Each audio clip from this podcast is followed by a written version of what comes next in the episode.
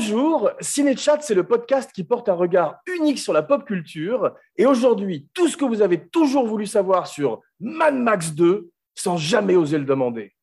En triplex de Los Angeles, Marseille et Lima, je suis votre hôte, Jean le Déjanté.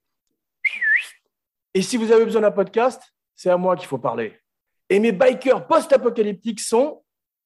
C'était Jeff West, c'est ça hein? Non, Wes Domenech. Wes Domenech. C'est bon, c'est tout?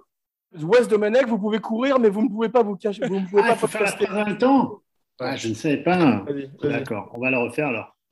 Tu me lances ou c'est bon? Parfait, C'est parfait. Vas-y, tu dis, tu, tu- quand, tu, quand tu veux, tu fais Wes Domenech, vous pouvez courir, mais vous ne pouvez pas podcaster. Garde tout. Hein. Wes, Wes Domenech. Vous, vous pouvez courir, mais vous pouvez pas. Alors, enlève-moi ton frère là, il me fait rire. Non, non, Bon, allez, Euh, bon, j'arrête. Wes Domenech. Vous, vous pouvez courir, mais ne pouvez pas podcaster. Lord Gilles Weber. C'est quoi ma phrase? Et bienvenue, dans. Cinéchat. Non,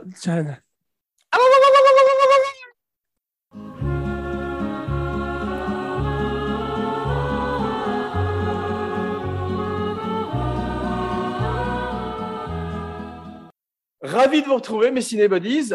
Pour une interrogation, les remplaçants quittent enfin le banc de touche et entrent sur le terrain. J'utilise exprès une image de foot car je sais que c'est votre truc. On dit une image Panini d'ailleurs pour une image de foot. Et je suis d'autant plus ravi que c'est un film qui me tient particulièrement à cœur et qui est aujourd'hui malheureusement à la manière de Soleil Vert devenu quasiment un documentaire. Mais laissons sans plus tarder la parole à Gilles qui démarre le show au kick et au quart de tour et nous parle de la genèse de Max Rokatansky dans un chapitre, dans un chapitre intitulé Mad Max et les ferrailleurs.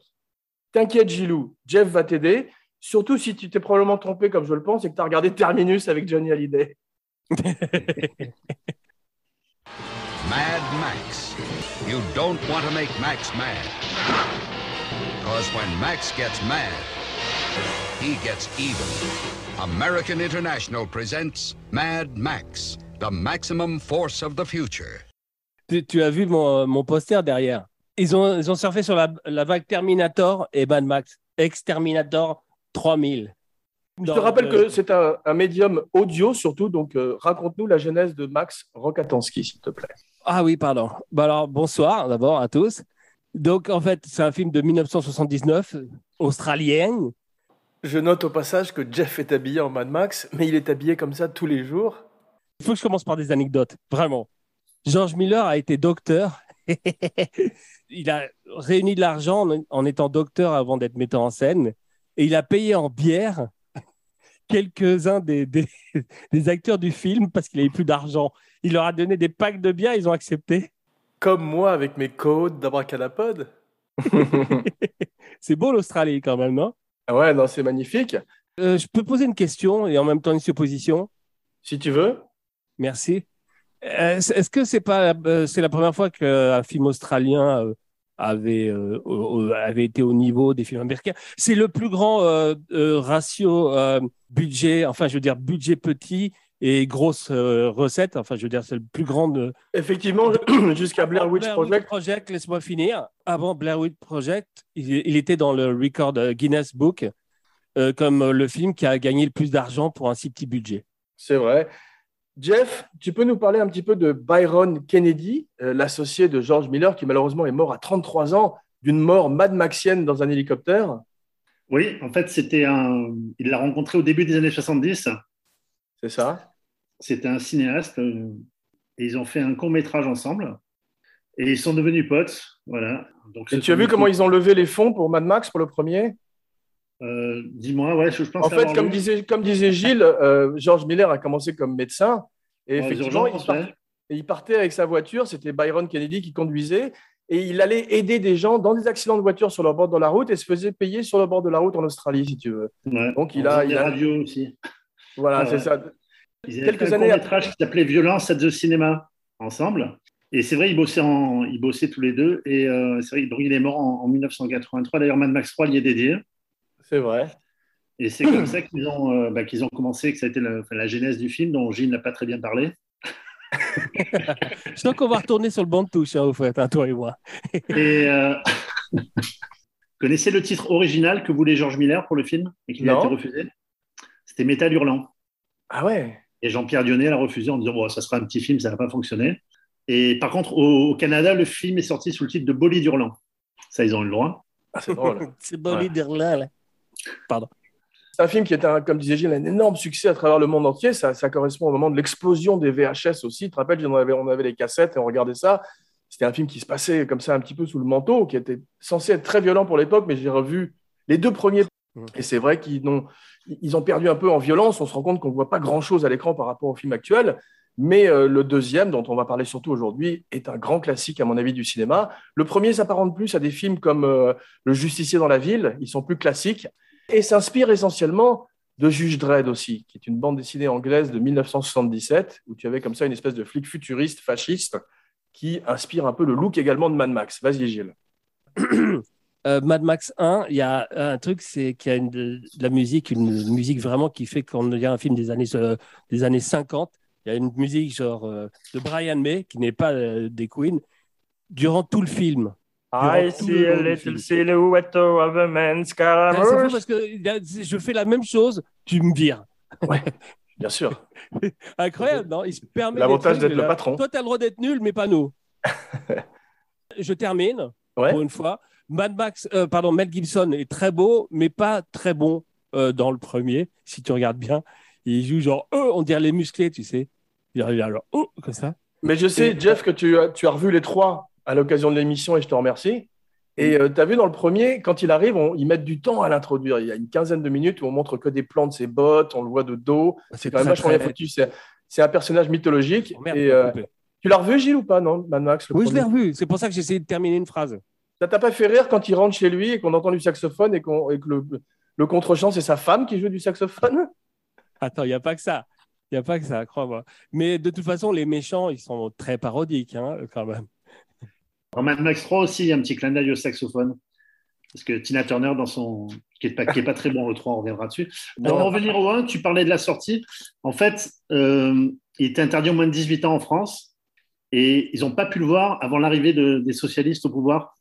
Parce que la gauche est arrivée. Et le 10 août 81, le film a enfin pu être euh, libéré de, sa, de son interdiction. Mais il est sorti en France en janvier 82, le premier Mad Max. Et le second est sorti six mois plus tard. Et en fait, il était, il- au départ, il est sorti dans les circuits des cinémas porno parce qu'il était totalement interdit, donc personne ne pouvait le voir. C'est pour ça que tu l'as vu. Mais c'est vrai, le film correspond à peu près à quelques, quelques années après la crise du pétrole en Australie, qui inspire énormément à George Miller, où tout d'un coup les gens se, commencent à se massacrer dans, dans le outback australien pour l'essence. Et euh, comme, on- comme je disais en début de film, maintenant on, on voit que ça recommence aujourd'hui. Mais laissons sans plus tarder la parole à Jeff, qui va nous parler d'un acteur dont le nom est à tout jamais lié à Max, Tom Hardy. Non, je déconne. Mad Mel Gibson, dans un chapitre intitulé Pêle-mêle, Helter Skelter en anglais. À toi, What's in the box?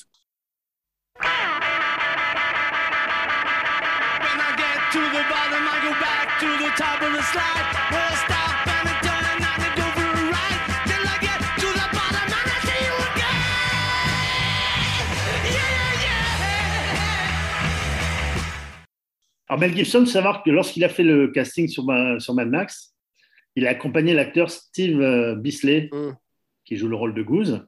Et la veille au soir, il s'était fait des- il battu dans un, dans un bar, parce que c'était un, c'était un teigneux, Mel Gibson. C'est un Australien. Et euh, en fait, il vient, alors c'est souvent le cas, on vient toujours accompagner un pote, puis c'est nous qui sommes retenus. Et son- cet acteur-là qui joue le rôle de Goose dans le film, c'est un ami d'un ami de- d'école de, de Mel Gibson. D'accord. Et ils avaient fait un film ensemble qui n'était pas très bon, qui s'appelait Summer City en 77. Ok. Les producteurs, évidemment, ont ressorti de manière opportuniste après le grand succès de Mad Max. Et c'est Mel Gibson qui, malgré sa gueule défoncée, a été retenu pour le casting quand il est revenu 15 jours plus tard. Alors, Mel Gibson, il a un point commun avec euh, Tolkien, Michael Schumacher, Smain et Sergio Leone. Il est antisémite? Il a fait des sketchs? Non, il est né le 3 janvier. Voilà. Ah ouais, bravo. C'est vrai que Mad Max a lancé sa carrière. Mais c'est un mec qui est bizarre parce qu'il il a quand même refusé beaucoup de, de films excep- enfin, exceptionnels qui ont été des succès immenses. Déjà, il a refusé le Batman de Tim Burton en disant que ça ne marcherait pas.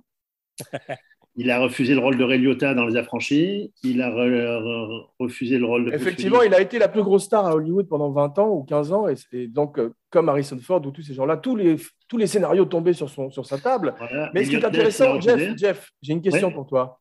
Tu sais que c'était pas lui que voulait George Miller au départ? Clint Non, Tu sais qui il voulait? Oui. Popek. Vas-y. Sim, vas-y. C'était pas, c'était pas un acteur au départ. C'était pas un chanteur, un truc comme ça? Non, non, il Euh, voulait un type qui s'appelait James Healy, qui était un type Ah, qui travaillait dans des, dans des abattoirs, qui était un acteur, mais qui travaillait comme boucher dans un abattoir, et qui a lu le script et qui a dit c'est de la merde et qui a refusé de le faire. C'est un peu genre le Pete Best. de- il l'a poursuivi avec une hache, avec un hachoir. Incroyable. Ouais. Ce qui est étonnant, c'est que bon, c'est la tradition des, des- des- des rôles comme l'homme sans nom. Tu sais, on parlait de Clint Eastwood. C'est qu'il a Mm. très très peu de répliques. Il a, je crois qu'il a 16 répliques en tout, en tout dans le film, Mad Max. Et euh, ça lui donne un côté beaucoup plus mythologique. D'ailleurs, tu, rappelle, dis- tu dis ça, tu dis juste que dans le 3, il appelle l'homme sans nom. bah voilà, donc ça rappelle le- ce que faisait Bronson aussi, ou même euh, Ryan Gosling sur Drive, où quasiment il parle presque pas du tout non plus, et ça donne un côté plus, plus fort et plus mythologique au, au rôle. On voit ça aussi avec Snake Plissken dans les films de John Carpenter, bien sûr. I thought you were dead, Plissken.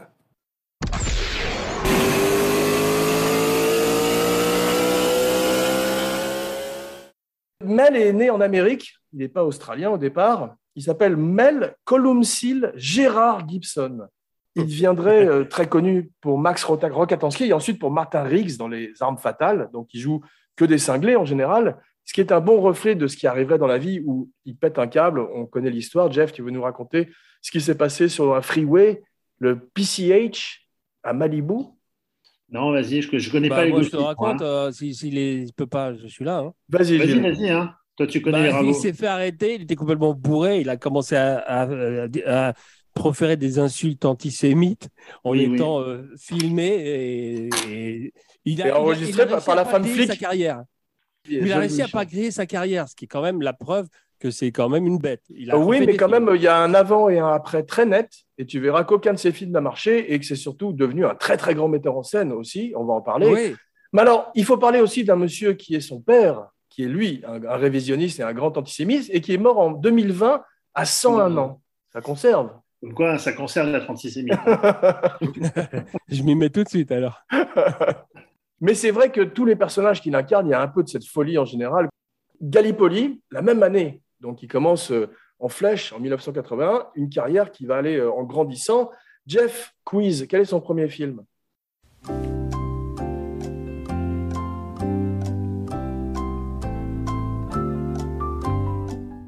Tim? Le premier film qu'il a fait Tim Non? Non, c'est un, un- un film où il n'est pas crédité au générique, c'est un film de 1977. C'est plus dur, sinon euh, je ne l'aurais pas demandé. Ouais. Tu sais ou pas, non? Non, non, j'avais noté Tim dans ses premiers films. C'est un film qui s'appelle Je ne t'ai jamais promis un jardin de roses. Magnifique. Bon titre. Donc, it's a long way to the top if you want a rock and roll, comme disent ACDC, eux-mêmes australiens.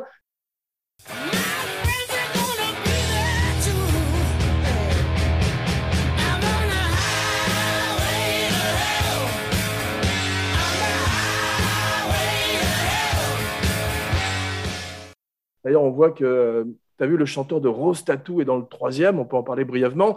C'est un film qui, à mon avis, est bon dans ses 20-30 premières minutes quand on est à Bartertown avec justement Tina Turner et le Dôme du Tonnerre. Et dès le moment où on enlève le masque de ce géant avec son nain sur les épaules, le film part en couille et devient, dans la deuxième partie, le Seigneur des mouches, Lord of, of the Flies, avec des enfants improbables dans le désert. Et euh, c'était le moment où George Miller faisait le deuil de Byron Kennedy.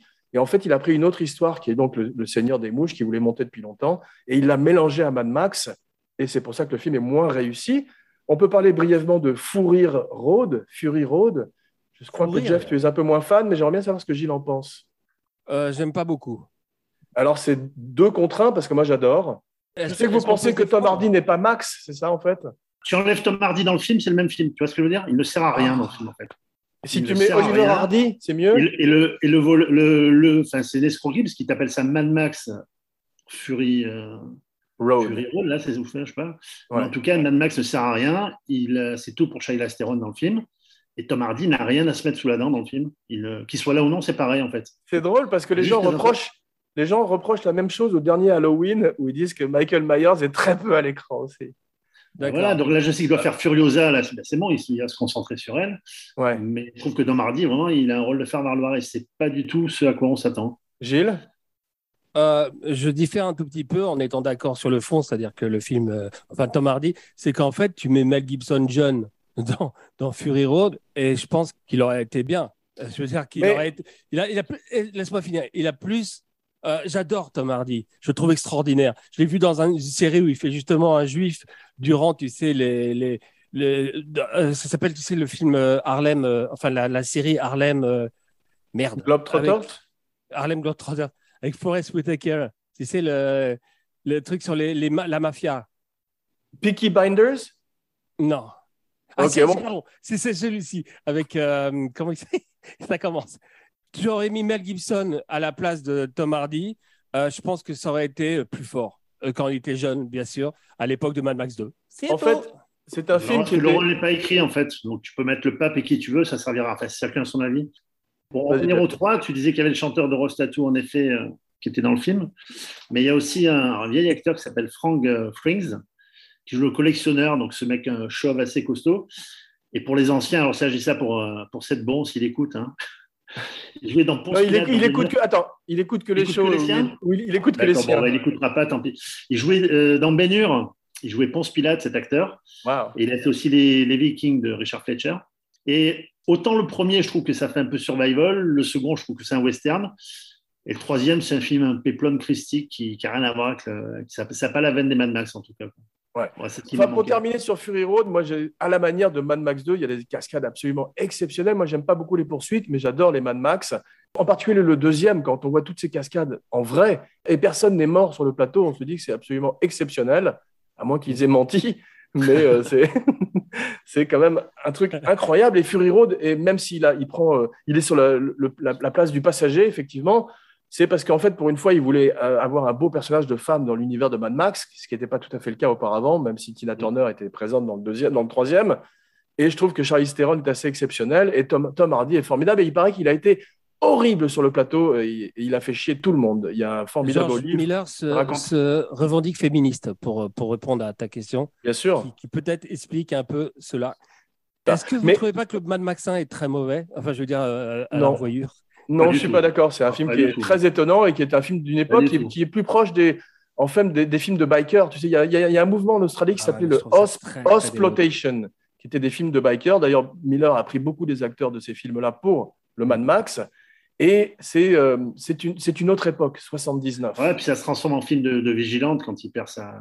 Le meilleur rapport, c'est entre Mad Max 1 et euh, Evil Dead 1 et Evil Dead 2. Tu te, Pas rends du compte, tout. le- tu te rends compte, en fait, euh, le progrès entre, entre les deux films, mais ça ne veut pas dire que les premiers Ah, films. le budget, pas- hein. Voilà, déjà Mais le budget. Pas du ouais. tout, budget, euh, beaucoup, je suis pas hein. du tout d'accord. Vraiment. Et je suis Tant prêt à me, à me battre pour ça. Sous le dôme du tonnerre, deux frères entrent, un seul ressort. En fait, pour Jeff, faire un podcast avec nous, c'est comme faire un podcast avec les frères Gallagher de Oasis, mais sans la musique. Mets-toi une Euh, gifle. Evil Dead 1, je- euh, tu le revois maintenant. Je l'ai revu avec ma copine. Elle s'est chiée dessus. et j'ai euh, j'ai revu Mad Max 1 avec elle. Et elle s'est fait chier de- dessus. Très bien. Change de copine Merci Gilles. Euh, 1982, l'année de tous les dangers, formidable film. Ensuite, il fait le Bounty, pas la barre de chocolat, Gilles, mais le bateau. 1987, L'arme fatale. Alors là, tout d'un coup, ça devient une star euh, mondiale, interstellaire. I'm too old for that shit. 1990, il tend la main à Robert Downey Jr., avec qui il deviendrait ami à vie, parce que euh, en lui, en lui donnant des- il est un des derniers types à lui donner des rôles à Hollywood, alors qu'il est au plus bas dans la drogue. Et il veut même monter, tu as vu, Hamlet au théâtre avec lui, mais l'autre est trop mal et il n'arrive pas à le faire. Et Jodie Foster aiderait Mel Gibson après qu'il ait ses problèmes aussi. Donc, c'est- c'est- c'est- ce sont ses meilleurs amis à Hollywood. Euh, Il est très Ouais, catholique. Ils avaient fait Maverick et le complexe du Castor ensemble. C'est ça, il est très catholique, il a plein d'enfants. Il, il joue Bref. lui-même, Mel Gibson, il joue Hamlet en 1990, vous l'avez vu? Zeffirelli, Ouais, ouais, je bien. vu à l'époque, ouais. Je m'en Ouais. aucun souvenir.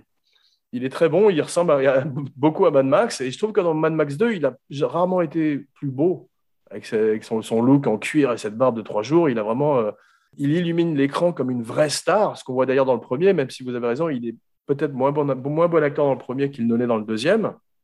Par la suite, ses films les plus intéressants sont ceux qu'il réalise. Gilles, Braveheart.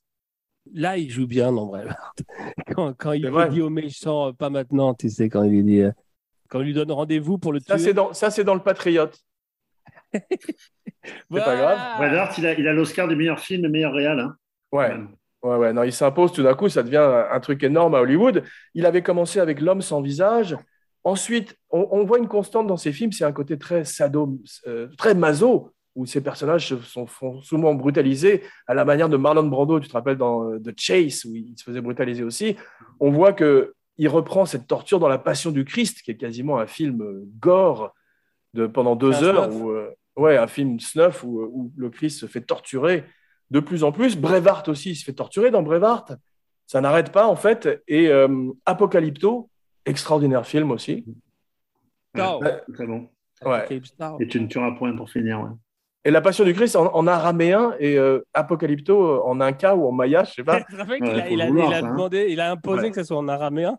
Ouais, faut être costaud à Il était contre le fait qu'il y ait des sous-titres aussi. Ouais. Comment on aurait fait. Hein. Il a fouetté vraiment l'acteur. Je veux dire, c'est exceptionnel quand même quand on y pense. Mais c'est vrai que c'est comme Clint Eastwood ou Ben Affleck, même ce sont des grands acteurs et des grands metteurs en scène. J'ai pas vu Hacksaw Ridge en 2016, tu sais, son film de guerre sur la seconde avec euh, Andrew Garfield. Tu ne tueras point très très bon. Ouais, Très violent. qui a, qui a plutôt bonne réputation aussi. Tout ce que tu- as vu, Oui. celui où il est en Marcel, très costaud, malgré qu'il ait presque 70 ans, il y a deux ans. Au je veux dire, Mexique euh, Ouais, je crois, ouais. Ouais, il faut tuer le gringo, je crois que ça s'appelait, ou un truc comme ça. Mais il est vachement bien dedans, putain. Ah Ouais, mais il- je te dis, il continue à être pas mal, mais il, il est beaucoup moins star qu'il n'était avant. Les films sont Ah, des ça, beaucoup ça, c'est plus c'est autre sorties. chose, mais il m'a Ouais. il m'a impressionné. Pendant longtemps, avant les scandales, il était question qu'il joue Fury Road et que ce soit un Mad Max plus vieux à la manière de Unforgiven, justement. Ouais, ça, bah, ça, ça, c'est pas Et bien. ça aurait été formidable, mais quand il a eu ces scandales à Hollywood, il n'était plus question de monter un film sur lui, un Mad Max.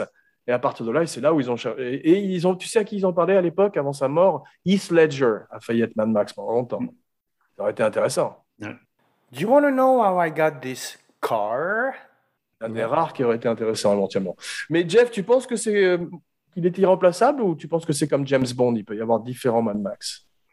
Bah, ça dépend si on lui écrit un vrai rôle, oui, parce que dans, le, dans Fury je Ouais, trouve bon. qu'il est mal écrit. Mais après, ouais, si, si tu peux avoir, bien sûr, mais Ouais. il faut que le rôle soit écrit. Là, là, ils ont donné le rôle principal à une actrice, donc ce qui fait que c'est à voir. C'est ce que je te dis.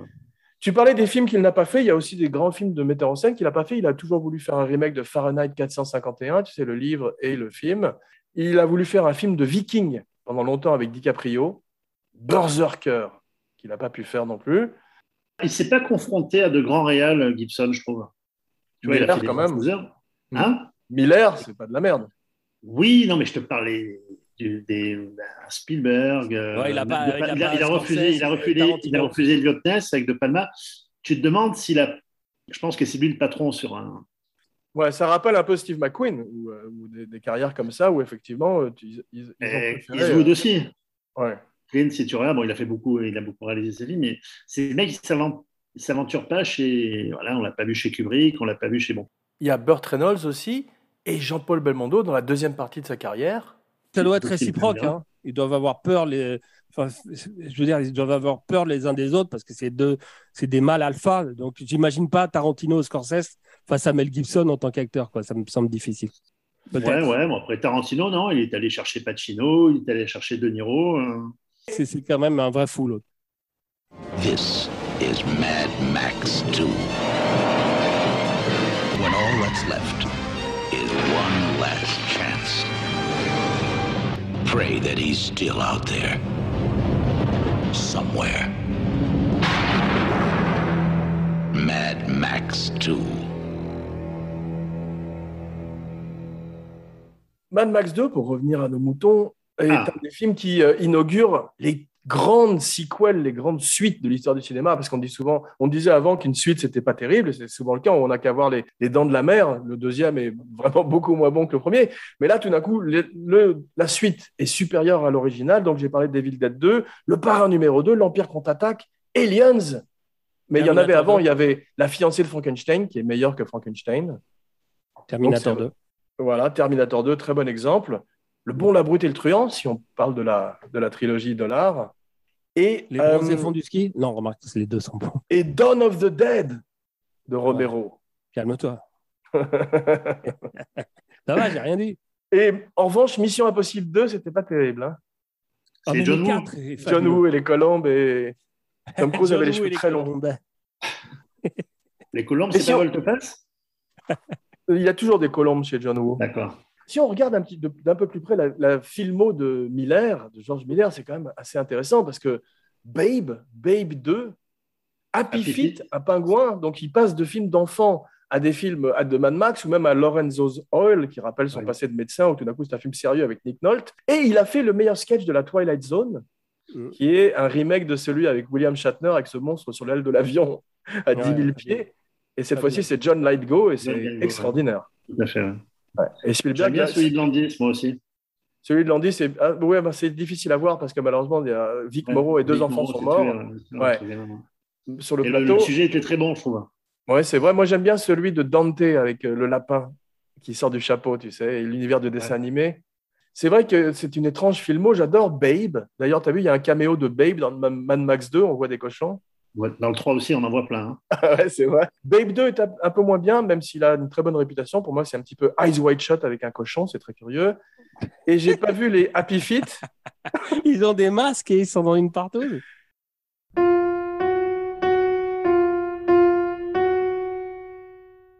Et je suis pas très fan de euh, Les Sorcières d'Eastwick. Et j'ai l'impression que euh, Mille ans de A Thousand Years of Longing, son dernier avec Tilda Swinton et Idris Elba. Est plus dans la veine des Sorcières d'Eastwick. Et j'ai l'impression que c'est un peu trop euh, fantaisiste, du coup. Ouais, ouais, c'est pas. Que ce soit pas un George Miller, ça serait pas grave, quoi, tu vois. Quand même, euh, Nicholson qui est vachement bien dans Essentiel this Week, excusez-moi. Je trouve que c'est le moment Ouais, où il commence un petit peu à partir en couille, Nicholson, justement. Ah, Euh, je-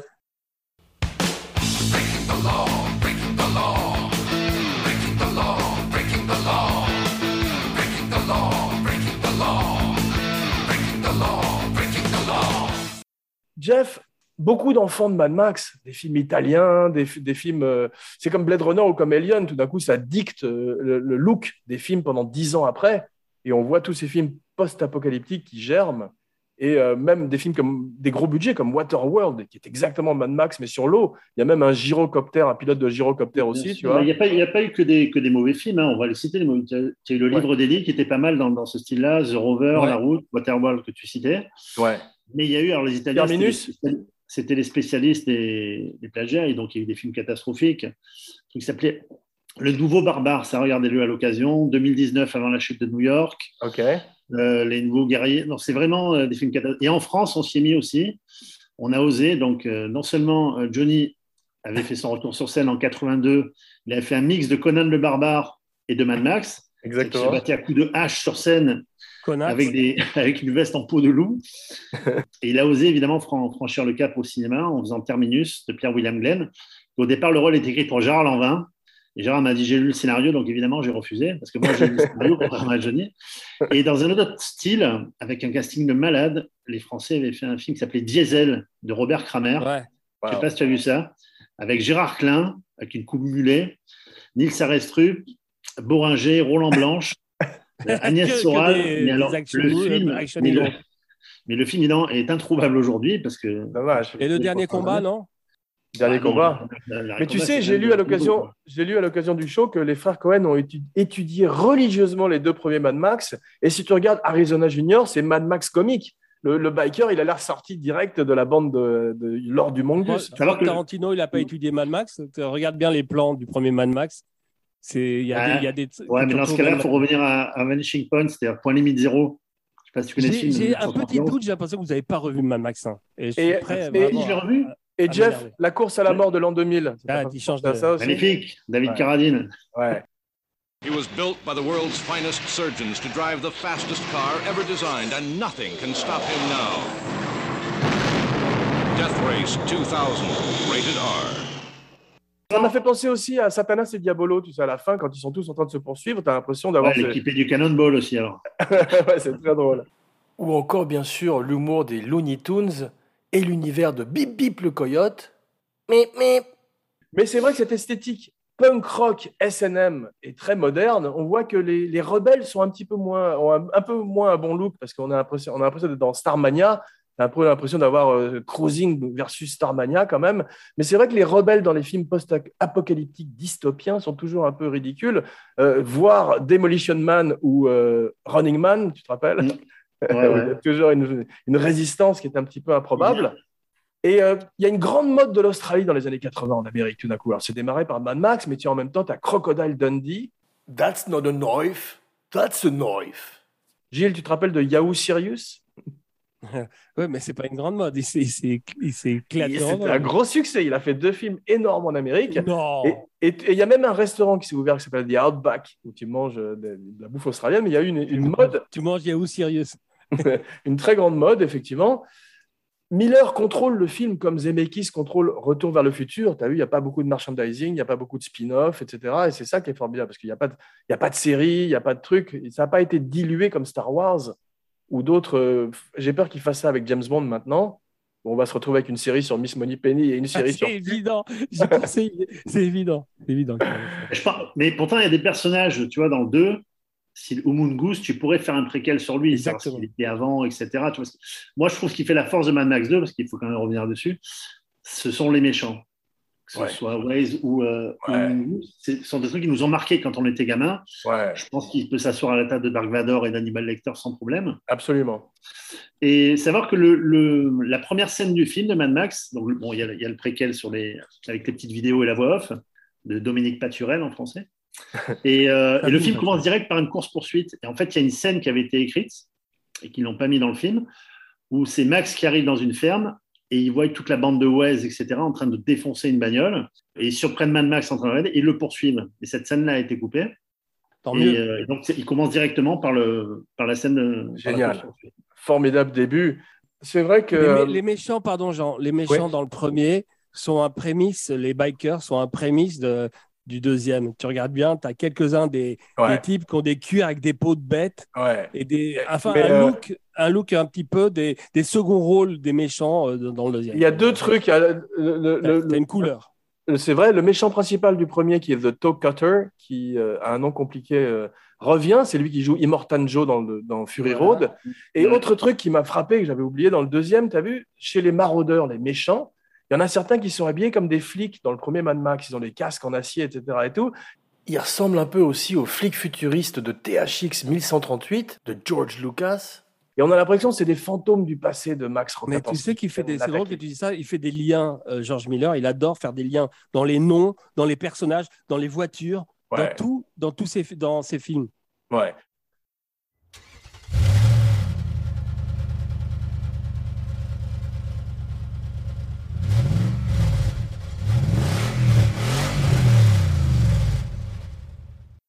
Parlons un petit peu du V8 Interceptor. C'est Byron Kennedy, d'ailleurs, qui design le bruit de toutes les, les voitures, parce que c'était lui qui était le spécialiste euh, plutôt en, en bagnole, tu vois.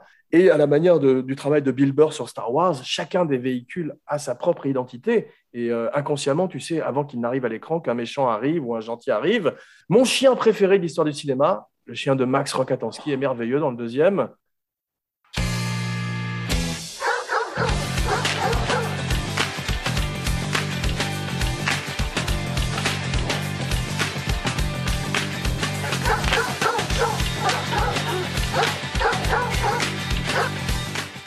Spoiler alert. Malheureusement, il meurt. Et, Non, tu sais que euh, On le voit c'était pas. un jour, un jour de l'euthanasier, ce pauvre chien. Ils sont allés le chercher dans un, dans un refuge. Et c'était à un jour de le, de le tuer, de le piquer, tu te rends compte? Et il a été adopté par un des caméramans de l'équipe. Belle histoire. Vois le tu Malinois sais, Gilles- Chanel Tatum. Gilles, tu sais quel est mon deuxième chien préféré de l'histoire du cinéma? C'est l'année suivante, Moi. 1982. Moi? Oui, Euh, Turner and a Hook avec. euh, Tom Euh, Hanks. Non, c'est. The Thing, bien sûr. c'est ton chien préféré de film Ouais, la chose. Et, et Beethoven aussi. Cujo? Bruce Spence, le gyrocoptère est excellent. C'est un- Tu as vu, c'est un mélange de Max von Sydow et Fernandel physiquement? Mm. Il m'a fait penser aussi un peu à James Coburn dans euh, Il était une fois la Révolution. C'est La un personnage ouais. très western spaghetti. Tu te rends compte que c'est un des personnages, c'est un des acteurs de l'histoire du cinéma qui a eu le plus de succès. Parce qu'il est dans quatre franchises, ce type. Matrix, Seigneur Ouais. des Anneaux. Ouais. C'est énorme ce qu'il a fait.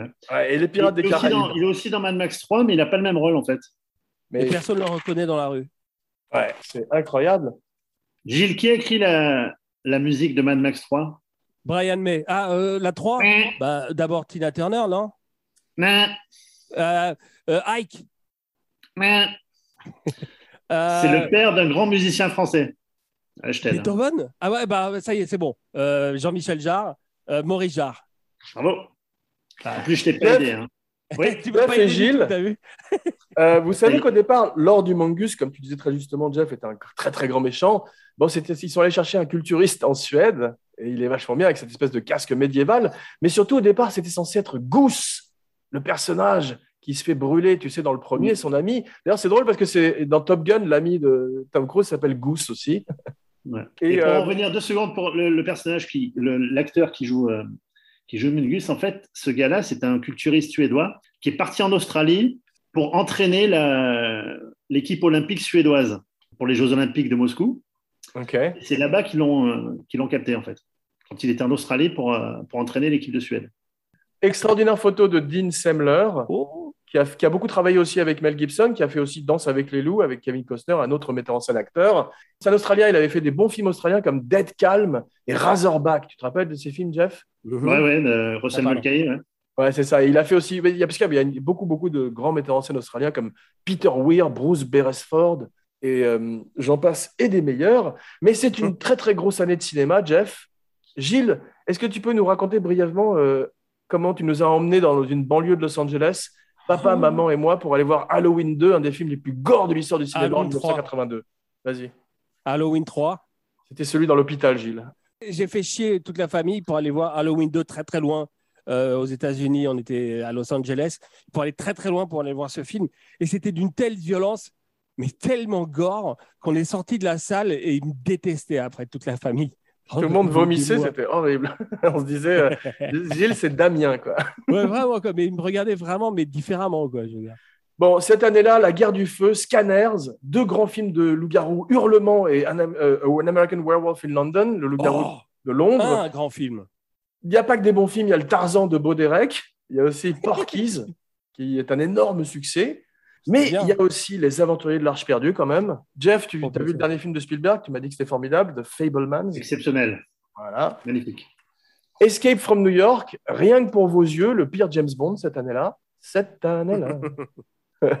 un très bon euh, Walter Hill, Southern Comfort.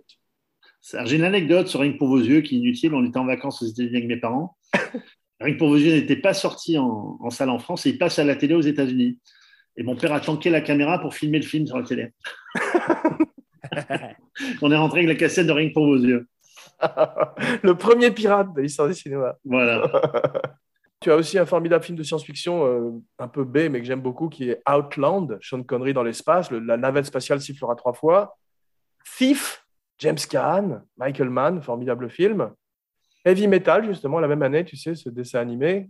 Cette année-là, Jeff et Gilles, vous êtes fans de foot, à nous la victoire. Pelé, Ouais, mais c'est la défaite à Séville aussi, 82. hein. C'est une mauvaise année pour le foot français. Ouais, c'est pas, c'est pas, c'est pas bien de parler de ça, vraiment. ah bon? Mais à nous la victoire, que personne n'aime ce film, j'adore, moi, John Huston. Le meilleur film de sous-marin et un des plus grands films de guerre d'Asboat, quand même. Blowout, shout out à Laurent Vachaud. Body Heat, Excalibur, le premier Evil Dead. Il n'y a pas E.T. en 82 aussi? Moi, je te parle de 81, là, parce que 82, effectivement, Ah, c'est 81. E.T. et The Thing, ouais. Qui D'accord. sont, euh, ouais, ouais, une, autre grande année de Parce que cinéma. Risky Business, ouais, c'est pas 80.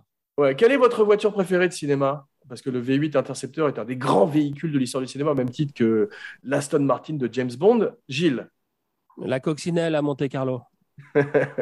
Jeff, la- ouais, je vais rester nostalgique, la déesse de Fantomas. Ouais. Gilles j'aurais dit Chitty, Chitty, Chitty, Bang Bang. ça. Moi, moi, je choisis la Lotus Esprit euh, amphibie de l'espion qui m'aimait. Pourtant, t'en as pas.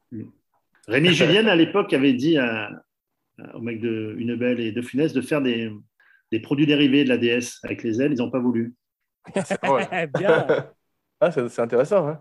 Et quel est votre véhicule préféré de Les Fous du Volant, Satanas et Diabolo? Gilles, vas-y. Je me souviens plus. Euh, Moi, c'est je crois c'est- que c'est la maison hantée sur roue. Moi, c'est la maison hantée sur roue. Moi, je crois que c'est la, de, de la, de la fille, la, la, la, la- C'est pas Lady Penelope, mais c'est un nom comme ça, ouais. Ouais, c'est un nom comme ça. Pénélope Jolicoeur, non? Ah voilà, bravo. Bravo. Biatch. Eh, what no baby? You look good now you carry. Long time I watch you, I want chat to you, and you go on like you don't want chat to me. So what I'm Dre? Tell him what the fuck I go on now.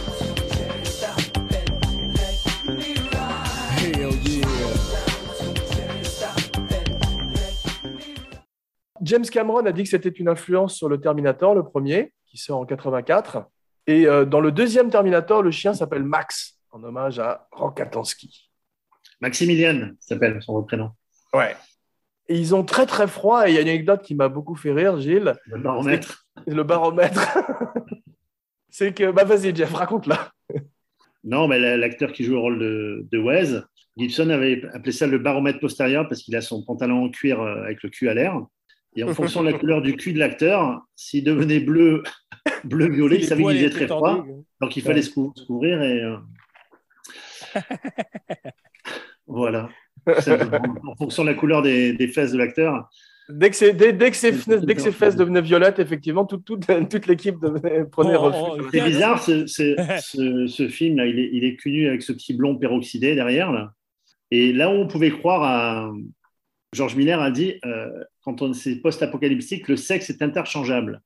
C'est-à-dire qu'au départ, le rôle, c'est le, le personnage s'appelle Jeunesse Dorée, le petit blond peroxydé qui se prend le, Boomerang. le boomerang dans la tête. On Pardon. pense que c'est le petit ami de, de Wes, d'accord? Et en fait, pas du tout. Le... Miller a expliqué à Wes que c'est un petit gamin qu'il a, qu'il a récupéré lorsqu'il, lorsque le gamin était abandonné seul. Euh, assez euh, Si je peux me le- permettre, si je peux me permettre, c'est- plus drôle que ça, c'est que euh, l'acteur qui joue Wes, qui jouait également Bennett dans Commando, où il ressemblait à un gros Freddie Mercury. Commando, le podcast à découvrir ou redécouvrir sur Cinébusters avec Philippe Sedbon. Donc l'acteur qui joue Wes a dit non non je suis pas homosexuel. Il y avait euh, ils ont coupé les scènes où je sauve ce jeune enfant et en fait c'est mon fils adoptif. Mmh. Alors qu'effectivement c'est un giton très évidemment et que Miller n'a pas vu différemment. Mais lui qui était très homophobe s'est défendu énormément alors qu'il a, il a cette espèce de, de jeune et faible derrière lui. c'est ça. Et, d'a- et d'ailleurs, le, quand, même, le personnage de Mungus, quand il, euh, quand il ouvre sa, sa boîte pour prendre son Smith et Wesson, tu vois, tu as une photo d'un militaire britannique dedans, ça doit être ses grands-parents ou quoi, tu as les insignes nazis à l'intérieur. Ouais. Euh, enfin, ils ont tous une histoire qui, est- qui n'est pas développée dans le film. Mais en tout cas, quand, le, quand il meurt, il lui dit on a tous perdu un être cher. Ouais. Donc c'est peut-être, voilà, il y a une piste à creuser. Effectivement, mais on en- Gilles, ils, ils en parlent, ils en parlent, cet acteur qui ressemble à, à Lee Marvin, tu sais, le Papagallo, le chef des, des rebelles. Et euh, euh, Vernon, je crois que s'appelle Vernon Wells, le type qui joue. Ouais, c'est euh, ça. Ouais, il était dans Inner Space aussi, un très bon film qui n'a pas du tout marché malheureusement avec Martin Short. George Miller a récupéré les droits de tous les Mad Max en acceptant de ne pas faire contact. Il a bien fait d'ailleurs le film de Zemeckis avec euh, Jodie Foster. Ouais, pas génial. Non, mais il a été débarqué, il a demandé en échange tous les droits de Mad Max. Ce qui explique pourquoi il n'y a pas énormément de merchandising, ni de, énormément de suites, et que le marché n'est pas inondé.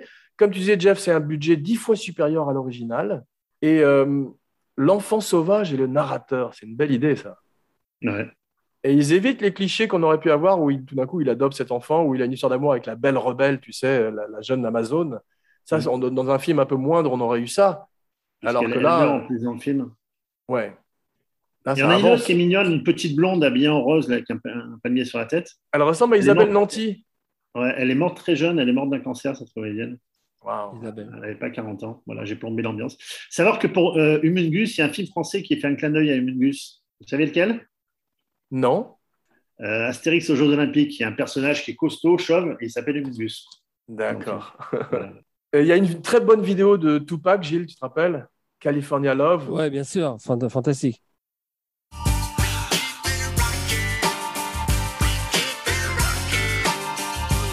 Now let me welcome everybody to the Wild Wild West. A state that's untouchable like Elliot Ness. The track hits your eardrum like a slug to your chest. Like a vest for your Jimmy in the city of sex. Et j'avais une question à te poser. Est-ce qu'il y a eu des jeux vidéo Mad Max ou pas? Oui. Tu peux nous en parler? C'est ma rubrique? Ouais, c'est l'heure de ta Ah non, rubrique. non, non, non, non, j'ai pas préparé. Oui, c'est tout. Enfin, ma rubrique commence. Oui, il y a un euh, jeu de Mad Max. Merci. Un beat'em up comme d'habitude. Euh, le film est très inspiré, euh, comme Star Wars, de Kurosawa et aussi du Héros aux mille visages, le livre de Joseph Campbell. On retrouve tous les archétypes aussi du western, Jeff. Ouais, tu- ouais, tu vois, moi, je vois, je vois les, je vois ces, ces maraudeurs comme des Indiens, en fait, tu vois, en plus ils ont Ouais. des flèches, coupés Ouais. comme des Iroquois.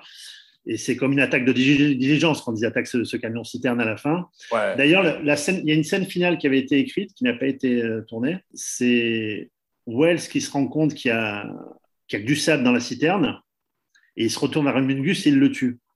Wow. C'était une autre scène, hein. Ouais. Et il dit Je sais où il y a du carburant, et il se barre.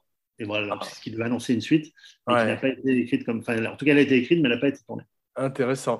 Mais ils ont fait vraiment attention euh, à la sécurité. Ils n'ont même pas tué de lapin. Au moment où Vez utilise son arbalète, tu as vu, il y a énormément d'arbalètes dans le futur. Tu as vu, tout le monde a une arbalète. D'ailleurs, j'ai décidé d'avoir une arbalète de poignet.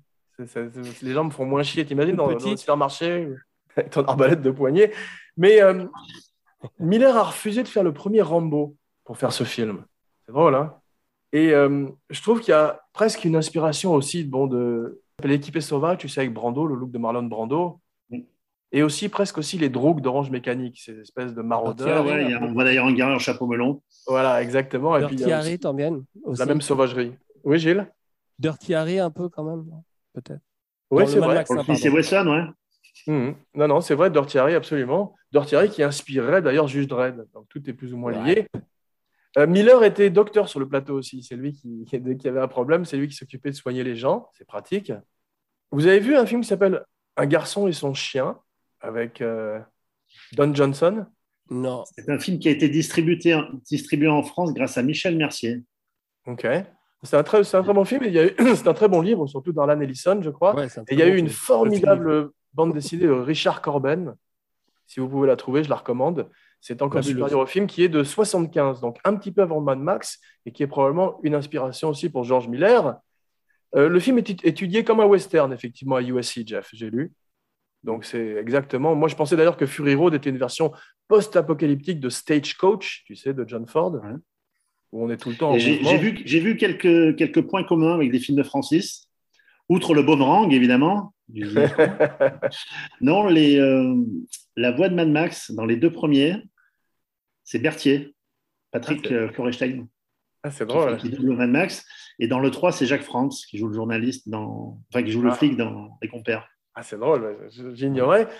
Euh, Il y a un personnage qui est formidable, c'est euh, parce que c'est pas tous. Quand je dis Francis, c'est Francis Weber. Hein, Ouais, pas Francis. Ah, Ford, voilà. d'accord.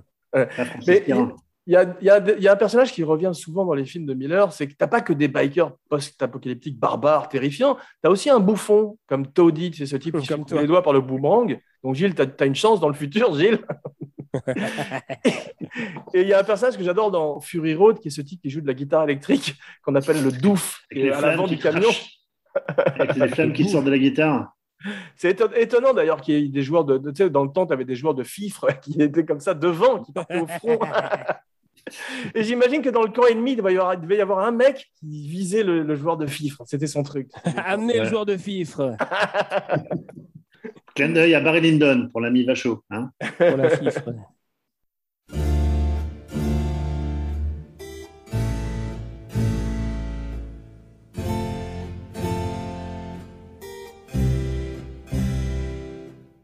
1h35. Aujourd'hui, le film ferait 3h40. À propos de Barry Lyndon, c'est bon quand même. Road en fait 2 heures. Et j'adore le prologue, qui est justement où il utilise des images de news, où on voit l'effondrement du monde.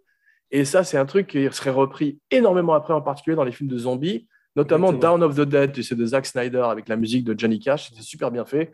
Et euh, ça, c'est lui qui est le premier à montrer ça, je crois. Il me semble qu'on voit des images de mai 68.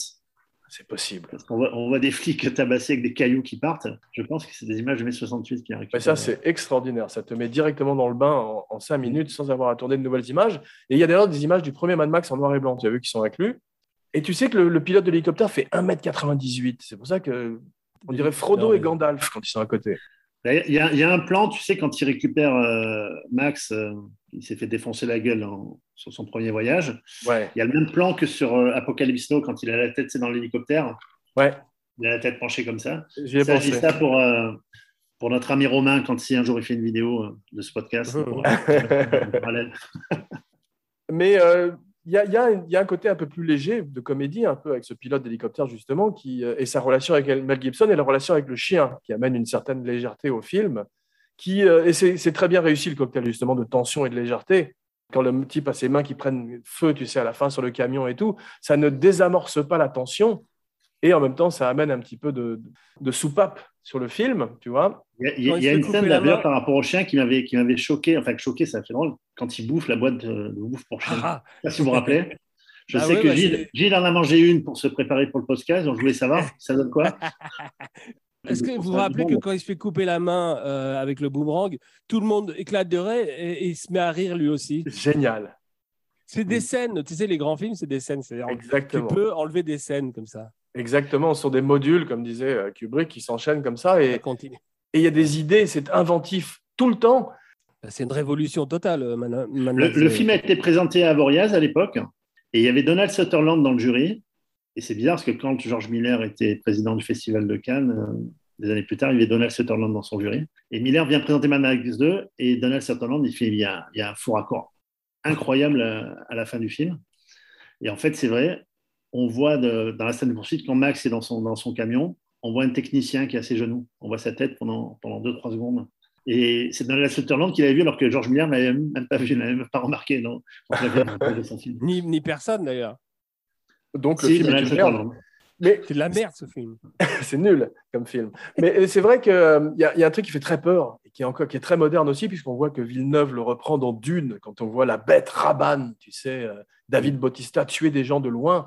C'est quand on voit ces espèces de cérémonies barbares sur les collines, où ils, ils crucifient littéralement les Ouais, ça rebelles. à la planète des singes avec ses croix là sur des collines. Ouais, ça fait très peur, ça, et c'est vraiment de- terriblement d'actualité. Et Et, ils, ont, euh, ils ont aussi euh, piqué une, scène, une autre scène à Francis dans Mad Max 3, quand il y a, un- il y a un gamin qui s'enfonce dans les sables mouvants. Ils sont moins, ils sont moins 10 dans Mad Max en train de le- d'essayer de le sauver. Bah, 10, ils ont moins de force que Depardieu, puisque le gamin, il meurt, il est enfoncé dans le sable.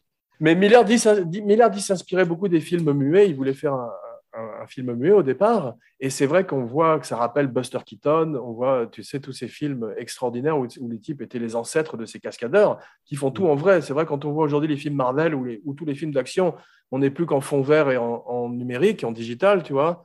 Donc là, c'est très rafraîchissant de voir un film où tu as des gens qui s'envoient véritablement en l'air. Il y a eu des blessures quand même. Il y a un, motard qui s'est cassé les jambes. Le plan est à l'image. Mais en général, les, les metteurs en scène gardent. Quand quelqu'un se fait mal, sur, comme Tom Cruise, quand il s'est cassé le pied tu sais, sur euh, le dernier Mission Impossible, ils ont Comme gardé ça Donadieu aussi. avec Bebel, tu sais, quand il, se- quand, quand il se. Comme dans Hold Up, ouais, mis en sang. Là, ouais, Jean-Paul dans le dub, ils ont gardé la scène, tout à fait. Exactement, ouais. Mais euh, comme tu disais, Gilles, le film est très très bien écrit. Il y a un scénario extraordinaire parce que les, les scènes s'enchaînent et c'est vrai que ce personnage de Max euh, vit et son arc est très bien fait, même si c'est un arc classique de western, comme dans Shane. C'est l'homme des hautes plaines, Shane ou pas? Ou l'homme des vallées perdues, comme on- on- avec Jack Palance, tu te rappelles? Qui inspire beaucoup la le plaine. film, en particulier dans sa relation avec l'enfant. La VF est très bonne, hein. les voix, je les ai- revu le faire en français. Cool. Euh, Les, les voix sont tiennent encore la route. hein. Mais ils, ont, ils, ont, ils font une erreur que font aussi tous les westerns, c'est que Mel a les dents très très blanches pour un type dans l'apocalypse, tu sais, dans le post-apocalyptique. Seul dans le le, seul le pilote du gyrocoptère a les dents pourries, tu as vu ouais. Et euh, il ressemble, en fait, il ressemble à Max Sydow et Fernandel. C'est un mélange du, du prêtre de l'exorciste et de Don Camillo. Excellent, ouais. C'est ça. Alors, c'est la bouffe pour chien, ça rend les dents blanches, visiblement. Spielberg avait dit en 81 qu'avec les, aventures- les aventuriers de l'Arche perdue, il avait eu envie de faire un film où il enlève tous les passages ennuyeux et il ne garde que les scènes d'action et les moments haletants. On a l'impression que George Miller relève le défi aussi et fait un film qui n'arrête pas de- du début à la fin et tu n'as pas véritablement de- de- le temps pour souffler ou t'ennuyer non plus. Question pour le Péruvien. Quel comédien double euh, le... Je regarde pas les films en français, donc je peux pas. Ah, aider. Ah, en espagnol peut-être? Le Bruce Spence. Quel comédien français le double? Ah, Il a une voix très caractéristique. hein. Je ne l'ai pas vu en français. Starsky non plus? Non, non. Starsky Hutch? Starsky Hutch. Francis Euh, Lax. Balutin. Bien lutin, bravo Bah, Ouais. bravo.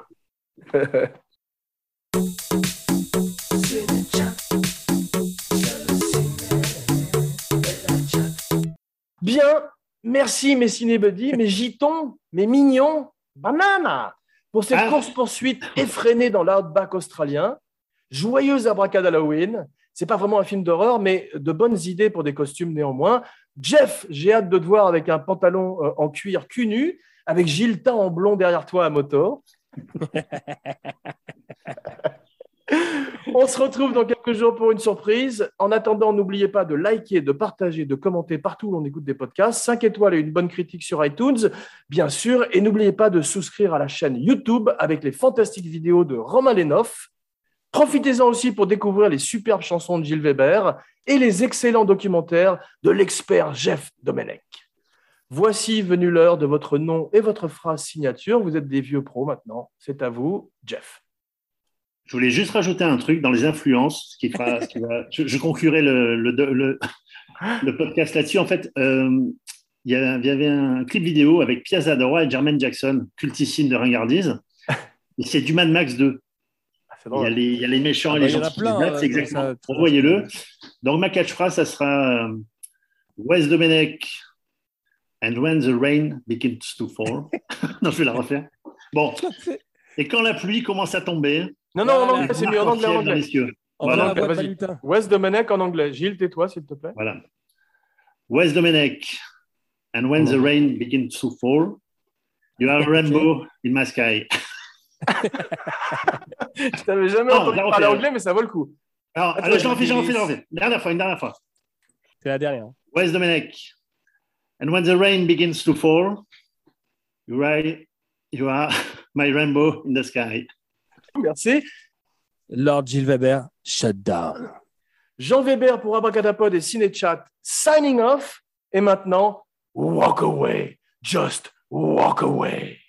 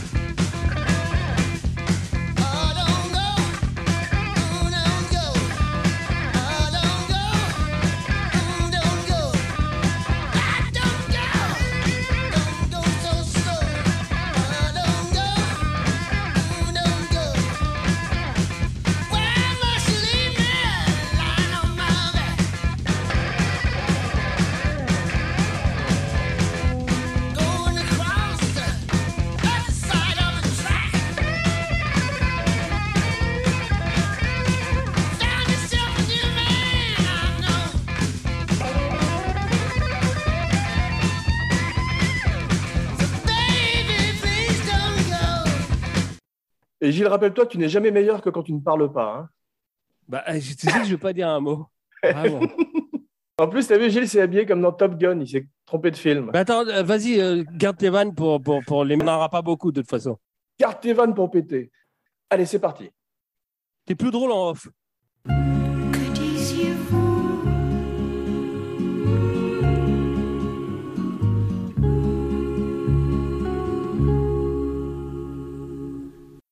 et bienvenue dans Cinéchat.